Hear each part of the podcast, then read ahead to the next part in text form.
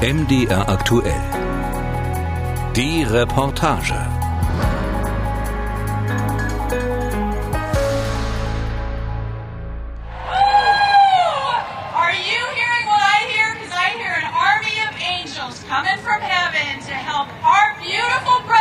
Mitte Dezember letzten Jahres auf der National Mall, der berühmten Flaniermeile im Herzen von Washington, D.C. Aus allen Landesteilen sind evangelikale Christen in die Hauptstadt geströmt, um ihrem Idol beim Kampf um das Weiße Haus zur Seite zu stehen, noch Präsident Donald Trump. Ihr seid die neuen Pioniere, die unser Land retten, ruft ein Geistlicher den Kundgebungsteilnehmern zu. Weit über 80 Prozent der weißen Evangelikalen hatten bei der Präsidentschaftswahl für Trump gestimmt. Wie bereits 2016 ist Amerikas religiöse Rechte Trumps loyalste Wählergruppe. Seine haltlose Behauptung, Joe Biden sei ein Wahlbetrüger und in Wahrheit habe er Trump die Präsidentschaftswahl haushoch gewonnen, diese Legende wird hier nur allzu gerne geglaubt. Stop the Steal. Stoppt den Stimmenklau, skandiert die Menge vor der Kulisse des Kapitols. Die Schwestern Susan und Julia sind aus zwei weit voneinander entfernt liegenden Bundesstaaten angereist aus Texas und aus Missouri. Auch sie sind fest davon überzeugt, dass Biden die Wahl gestohlen hat. It was totally stolen, and the courts won't allow the, Die Wahl sei komplett gestohlen worden, meint Susan. Die Gerichte wollten nur die Beweise nicht sehen. Die Schwestern tragen ein riesiges Banner. Jesus Saves steht da drauf in schwarzen Lettern auf gelbem Grund, wie viele der konservativen Protestanten, Seelenverwandte der deutschen Pietisten, fürchten auch Susan und Julia, dass die beiden Präsidentschaft das Ende des traditionellen christlichen Amerikas einläutet. They have a whole liberal agenda that they are going to force upon us. And not only that, I think persecution of Christianity. Die werden uns ihre linke Agenda aufzwingen, sagt sie. Sie werden uns Christen verfolgen. Dieses Bedrohungsgefühl teilen viele an diesem Sonntag auf der National Mall. Ein tiefsitzendes Unbehagen. Trumps evangelikale Anhänger glauben, ihr Vorkämpfer sei um seinen Wahlsieg betrogen worden, um zu verhindern, dass er ihren Glauben, ihre Werte, ihre Art zu leben vor existenzieller Not bewahrt. Our Father, who art in heaven, hallowed be thy name. Wenige Wochen später, am 6. Januar dieses Jahres, sind wieder Jesus Saves Banner in Washingtons Zentrum zu sehen beim Marsch auf das Kapitol, der in der gewaltsamen Erstürmung des Parlamentsgebäudes mündet. Christliche Ikonografie verschmilzt mit patriotischer und auch rassistischer Symbolik. Jesus-Porträts und Kreuze inmitten eines Fahnenmeers aus Südstaatenflaggen und Trump-Bannern. USA. Für die Protestierer sind die USA ein auserwähltes Land, das Gott gezielt einem auserwählten Volk gab. God's own country. So empfindet es auch Shauna aus Utah. Well, this is God's country. We know it's a promised land, and we know that we have to save it and preserve it for the whole world. Dies hier ist das gelobte Land, das wir für die gesamte Menschheit erhalten müssen. Auch Patricia, ebenfalls aus Utah nach Washington angereist, glaubt fest an den vielbeschworenen American Exceptionalism, an eine gottgewollte Ausnahmerolle Amerikas. Sie werde weiter für dieses Land kämpfen, das Gott dieser Nation gegeben hat. Die meisten der Demonstranten am Kapitol glauben, sie seien an einer Art Endkampf um die Seele Amerikas beteiligt, dass nur Trump die Zerstörung des Landes zu verhindern weiß und sie ihm zur Hilfe eilen müssen. And this is, I believe, is just a start. And if President Trump doesn't get in, because Wenn Trump vom korrupten Establishment um seinen Sieg gebracht wird, dann müssen wir ihm zur Seite stehen, ruft Richard, und wenn wir mit Gewalt für Gerechtigkeit sorgen müssen. we might have to take it back by force. You know, the, the, our government if we have to. We don't know, but a lot of people are willing to do that if we have to. Es mangele nicht an Leuten, die zu tun bereit sind, was getan werden muss.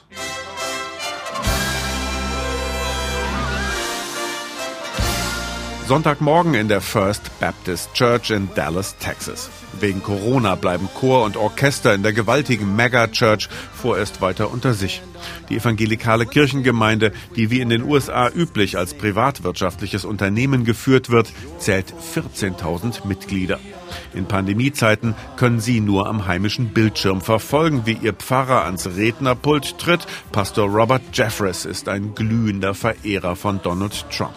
Dessen Wahlniederlage ist für Jeffress wie für so viele Evangelikale eine bittere Pille. This is a bitter pill for millions of Christians like myself who supported President Trump. Viele Christen würden sich fragen, warum hat Gott das zugelassen, ruft der kleinwüchsige, schmalschulterige Geistliche mit dem Spitzmausgesicht seiner Gemeinde zu. Many Christians I found are questioning why would God allow this to happen? Jeffress trägt einen blauen Anzug, einen akkurat gebundenen roten Schlips nebst passendem Einstecktuch. Auf der riesigen Bühne seiner Megachurch wirkt er etwas verloren. Das gleicht der prominente Südstaatenprediger mit Wortgewalt aus, wenn es um Donald Trump geht, dann kennt Jeffress Begeisterung keine Grenzen. I believe this with all of my heart that in the centuries to come, Christians are going to look back and regard Donald J. Trump as the greatest. Donald Trump werde als der größte und frömmste Präsident aller Zeiten in die Geschichte eingehen.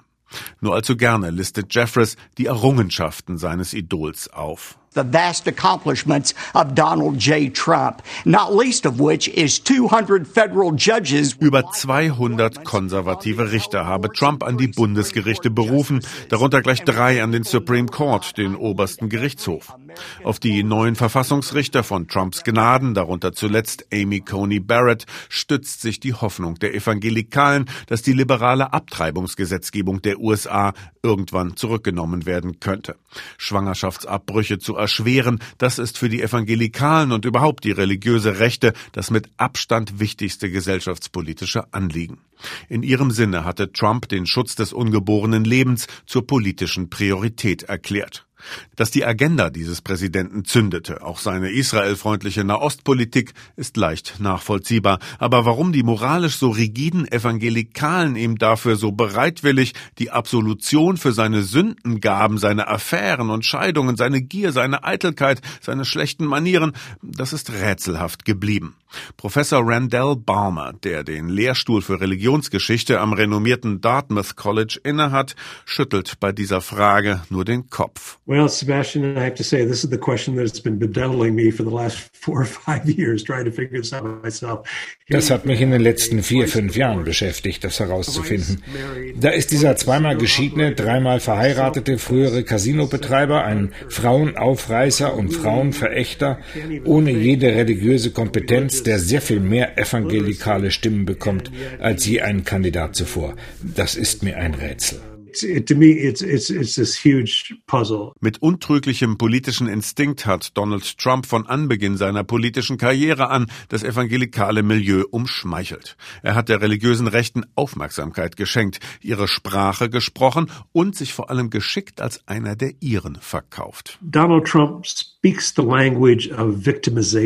Donald Trump versteht es sehr, sehr geschickt, die Opferrolle einzunehmen. Auch die Evangelikalen sehen sich zunehmend als Opfer dieser Gesellschaft. Deshalb identifizieren sie sich mit Trump. Dem geht es zwar nur um sich selbst, er ist immer das Opfer, aber trotzdem erkennen sie sich in ihm wieder. Uh, uh,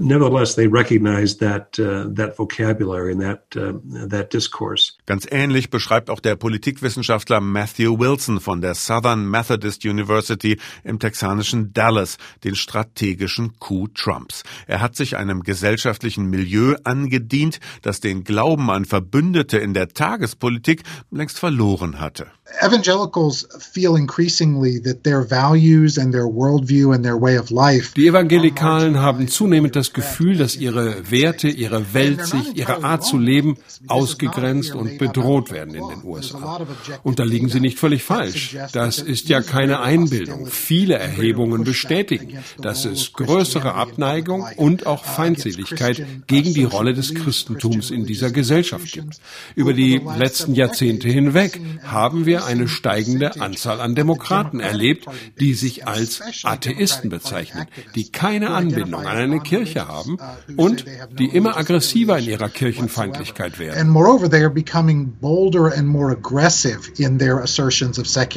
In scharfem Kontrast dazu hat Trump seine evangelikalen Mitstreiter so nahe an das Zentrum der Macht gelassen wie kein Präsident vor ihm.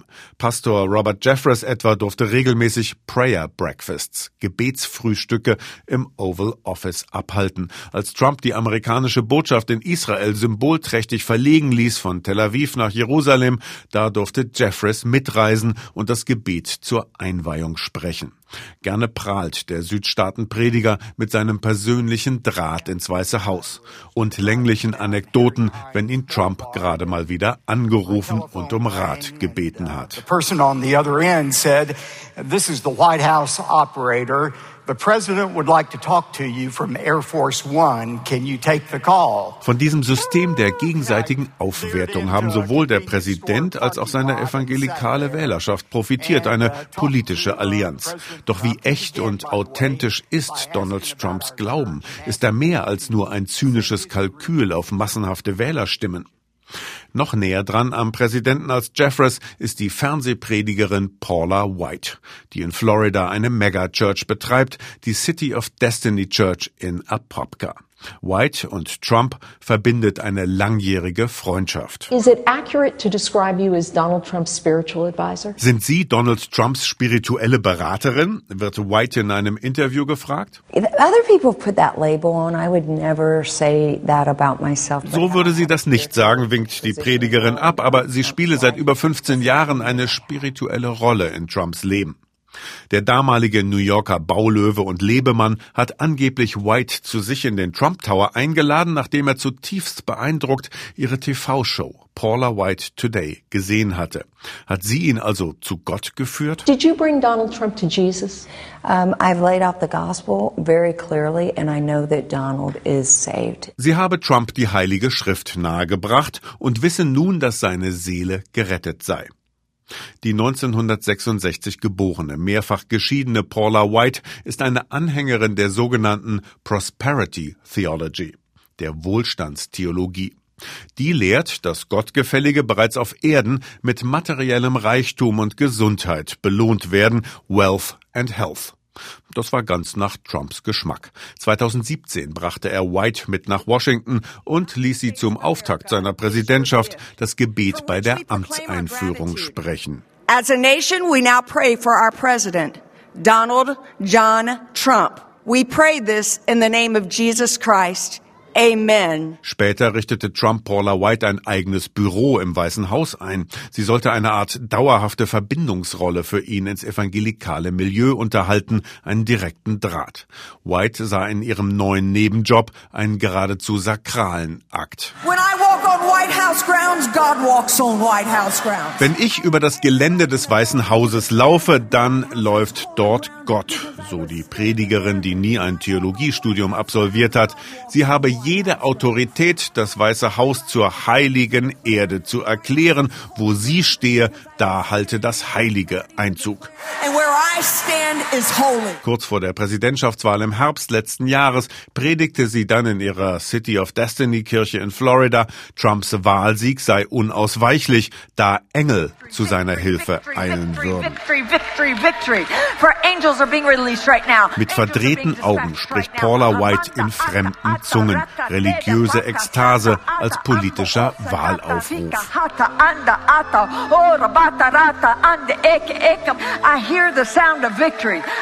Auftritte wie dieser blieben nicht im geschützten Raum von Whites Kirche. Der Videomitschnitt steht bis heute im Netz.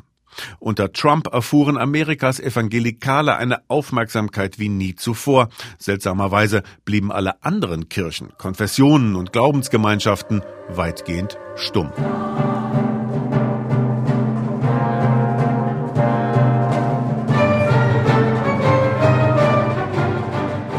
Die Westmoreland Congregational United Church of Christ in Bethesda, Maryland, ist schon von weitem ein Blickfang. Die rote Backsteinkirche im New England Kolonialstil mit ihrem spitzen schneeweißen Turm und ihren weißen griechischen Säulen liegt auf einem Hügel. Im Dezember 2014 wurde hier The Imaginary City uraufgeführt, ein sakrales Musikwerk für Solisten, Chor und Orchester. Das Libretto stammt von Timothy Tutt, dem Pfarrer der Westmoreland Church, einer ausgesprochen liberalen Kirchengemeinde. Timothy und ich sitzen auf einer Parkbank vor der Kirche und die Rede kommt auf die Stürmung des Kapitols, die erst wenige Tage zurückliegt. Almost like a holy war. Um, watching the, the religious symbolism. Das hatte etwas von einem heiligen Krieg. Mit anzusehen, wie christliche Symbole für Gewalt genutzt wurden, hat mir noch einmal bewusst gemacht, was für unterschiedliche Spielarten des Christentums es doch gibt. Es gibt nicht das eine Christentum, es gibt viele Christentümer in diesen Tagen. In Amerika gibt es nicht diese eine für alle zuständige Kirche, sondern viele Sichtweisen. Manche davon finde ich ziemlich abstoßend. Some of them are to me quite abhorrent. Der gebürtige Texaner Timothy Tutt, der ein wenig wie der junge George Clooney aussieht, rechnet sich selber der religiösen Linken zu, dem progressiven Gegenentwurf zur traditionellen religiösen Rechten. Und er macht sich Vorwürfe, seine Seite des konfessionellen Spektrums sei zuletzt im politischen Diskurs kaum mehr zu hören gewesen. The American religious left, however, has experienced tremendous decline in participation. Die religiöse Linke in den USA hatte in den letzten 50, 60, 70 Jahren einen enormen Rückgang zu verzeichnen. Wir sind als Stimme noch da, aber doch hauptsächlich mit unserem eigenen Bedeutungsverlust beschäftigt. Wir waren nicht mehr so sehr in der Lage, uns zu Wort zu melden. Dann haben sich viele, die sich mal als religiöse Linke gesehen haben, von der Religion abgewandt und engagieren sich jetzt in politischen Parteien und politischen Initiativen. Unsere Stimme ist noch da, aber sie wird nicht mehr als christliche, als religiöse Stimme wahrgenommen. But it's no longer as as um, uh, obviously a Christian voice or religious voice as it once was. Tutts Westmoreland Church ist eine typische Nachbarschaftskirche. Sie wirkt regional begrenzt, kaum über ihr Einzugsgebiet hinaus, aber nur wenige Meilen die Massachusetts Avenue hinunter in Richtung Washington steht eines der berühmtesten Gotteshäuser Amerikas, die neugotische National Cathedral, ein Bollwerk des religiösen Liberalismus.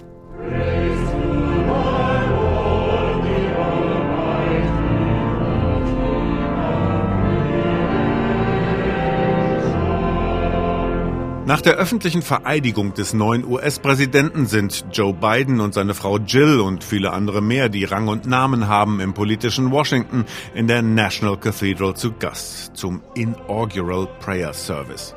Die episkopale Gemeinde der Nationalkathedrale ist das geistliche Zentrum Washingtons. Unter anderem finden hier die Trauergottesdienste für verstorbene Präsidenten statt.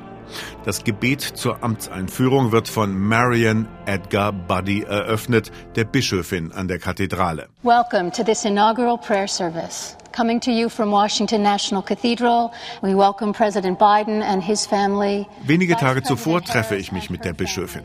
Marian Buddy und ich sitzen in der Wintersonne auf einer Parkbank direkt vor dem imposanten Gotteshaus. Auch Buddy ist noch ganz aufgewühlt von dem erschreckenden Geschehen rund um das Kapitol.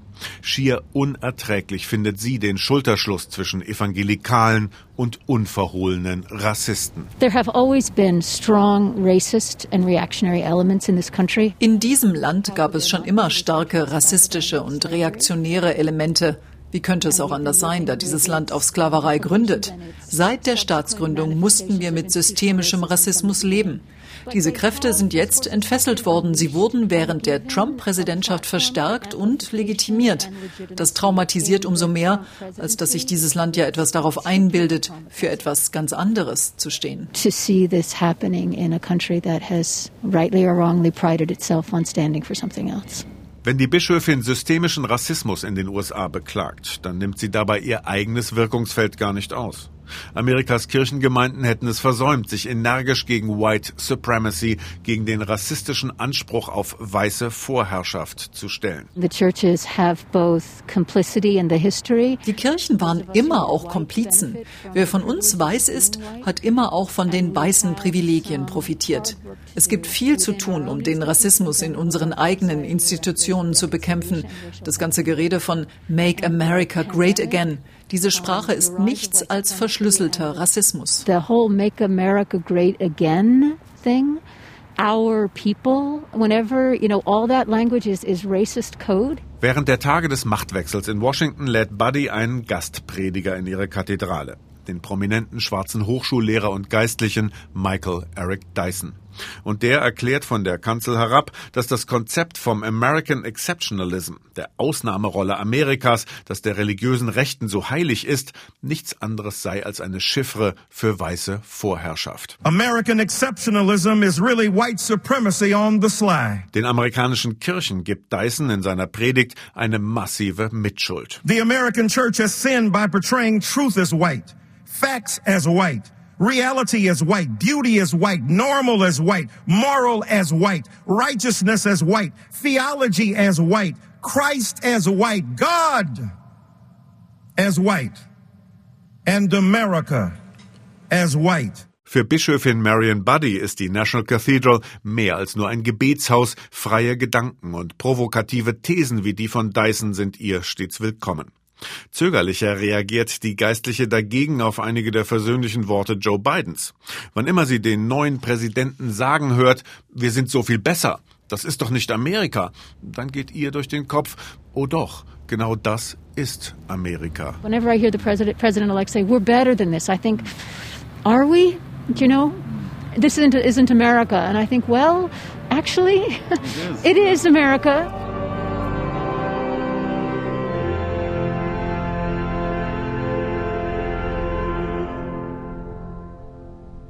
Auch wenn die religiöse Rechte ihren Anhängern suggeriert, dass mit der Präsidentschaft von Joe Biden ein säkulares Zeitalter anbricht, in dem kein Raum mehr ist für Religion, in Wahrheit ist gerade der neue Mann im Weißen Haus ein tiefgläubiger Mensch. Zu seiner Amtseinführung hatte Biden ausdrücklich Sylvester Beeman gebeten, den Pastor der Bethel African Methodist Episcopal Church in Bidens Heimatort Wilmington. Die beiden Männer verbindet eine Freundschaft von bald drei Jahrzehnten. Hallelujah! Glory! Hallelujah! In the strong name of our collective faith. Amen. Vorerst ist es einsam geworden um die Evangelikalen. Ihren Frontmann haben sie verloren und ihre bevorzugte politische Partei, die Republikaner, ist mit sich selbst beschäftigt. Trumps dramatischer Abgang hat das ganze Land durcheinandergerüttelt. Der Schock über Chaos und Gewalt während seiner letzten Tage sitzt tief. Amerika sortiert sich neu, auch auf der religiösen Rechten.